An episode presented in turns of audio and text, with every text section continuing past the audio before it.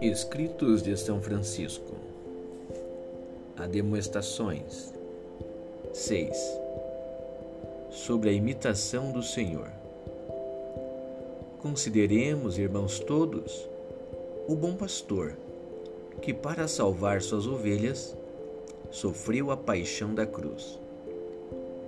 As ovelhas do Senhor seguiram-no na tribulação e perseguição na vergonha e na fome, na enfermidade e na tentação e tudo mais.